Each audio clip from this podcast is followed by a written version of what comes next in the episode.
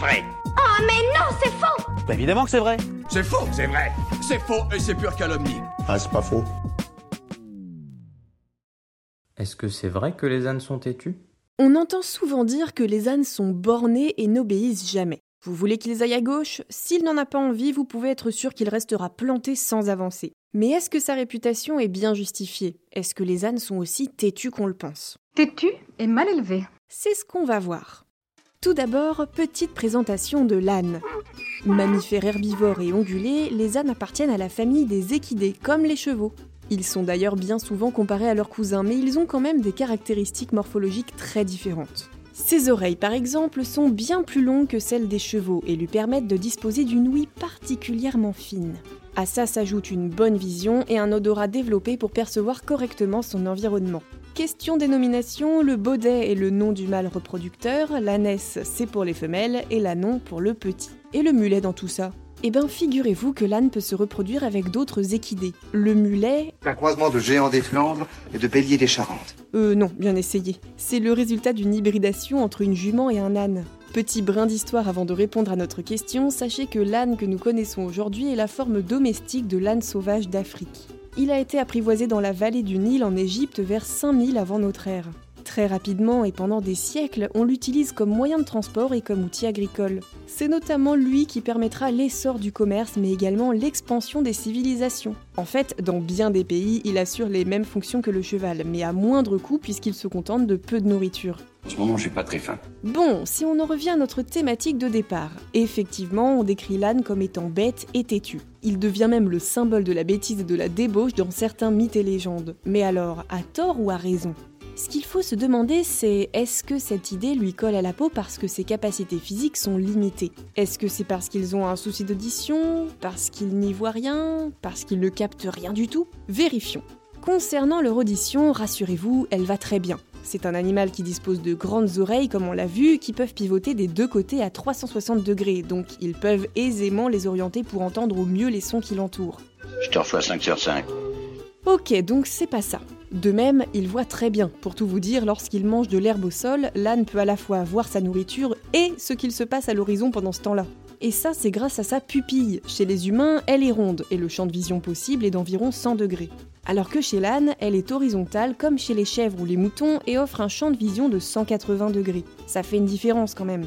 De même, lorsque notre vision frontale est limitée à environ 200 degrés, les yeux de l'âne sont fixés de chaque côté de sa tête, ce qui lui permet d'avoir une vue panoramique à 360 degrés.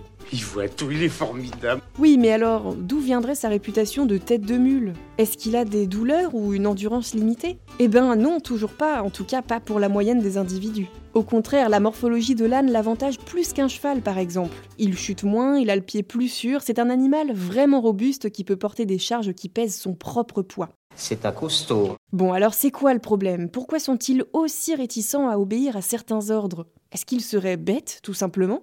Non, au contraire, ce sont des animaux très intelligents. Ils possèdent notamment une grande capacité de raisonnement et une excellente mémoire. Ils seraient même plus intelligents que les chevaux dans certains cas. Mais c'est vrai qu'ils ont tendance à refuser un certain nombre de tâches. Ceci est dû à leur instinct de survie. Par exemple, si vous faites marcher un âne sur un sol normal, en béton par exemple, et que vous voulez lui faire traverser un pont, il y a de bonnes chances pour que vous n'y arrivez pas du tout. Il va directement sentir le changement de structure du sol, et notamment dans ce cas précis, le fait qu'en dessous c'est vide. Pareil s'il marche sur de la terre et qu'il arrive soudainement sur du béton, il risque d'avoir un mouvement de recul. Leur intelligence et cet instinct de survie très développé conduisent les ânes à évaluer tous les risques qu'ils encourent quand on leur demande quelque chose. S'ils ont le moindre doute, ils ne feront rien, et vous pourrez tirer de toutes vos forces sur la longe, l'âne ne bougera pas d'un pouce. Pour travailler efficacement avec un âne, il faut développer une forte relation de confiance entre lui et vous, sinon vous n'arriverez jamais à obtenir sa coopération. C'est-tu comme une bourrique? Il faut juste un peu de patience. Et puis bon, c'est gentil de juger comme ça, mais qui a dit que les animaux devaient être nos esclaves? Ah bah oui, tiens. Avant de nous quitter, j'en profite pour casser un ou deux mythes supplémentaires à propos des ânes. Il paraît que ce sont des animaux lents. C'est vrai que quand on les voit se déplacer, ils ne transpirent pas le dynamisme. Et pourtant, ils peuvent tout de même atteindre 50 km de course et leur marche peut s'avérer bien plus rapide que la vôtre s'ils le veulent. Mais ce sont des animaux très endurants surtout, ils peuvent parcourir de très longues distances sans être fatigués, ils sont vraiment increvables. À l'époque où les chevaux étaient le moyen de transport le plus en vogue, on considérait que les ânes étaient moins nobles car plus petits et que les cavaliers étaient bien mieux mis en valeur sur un cheval.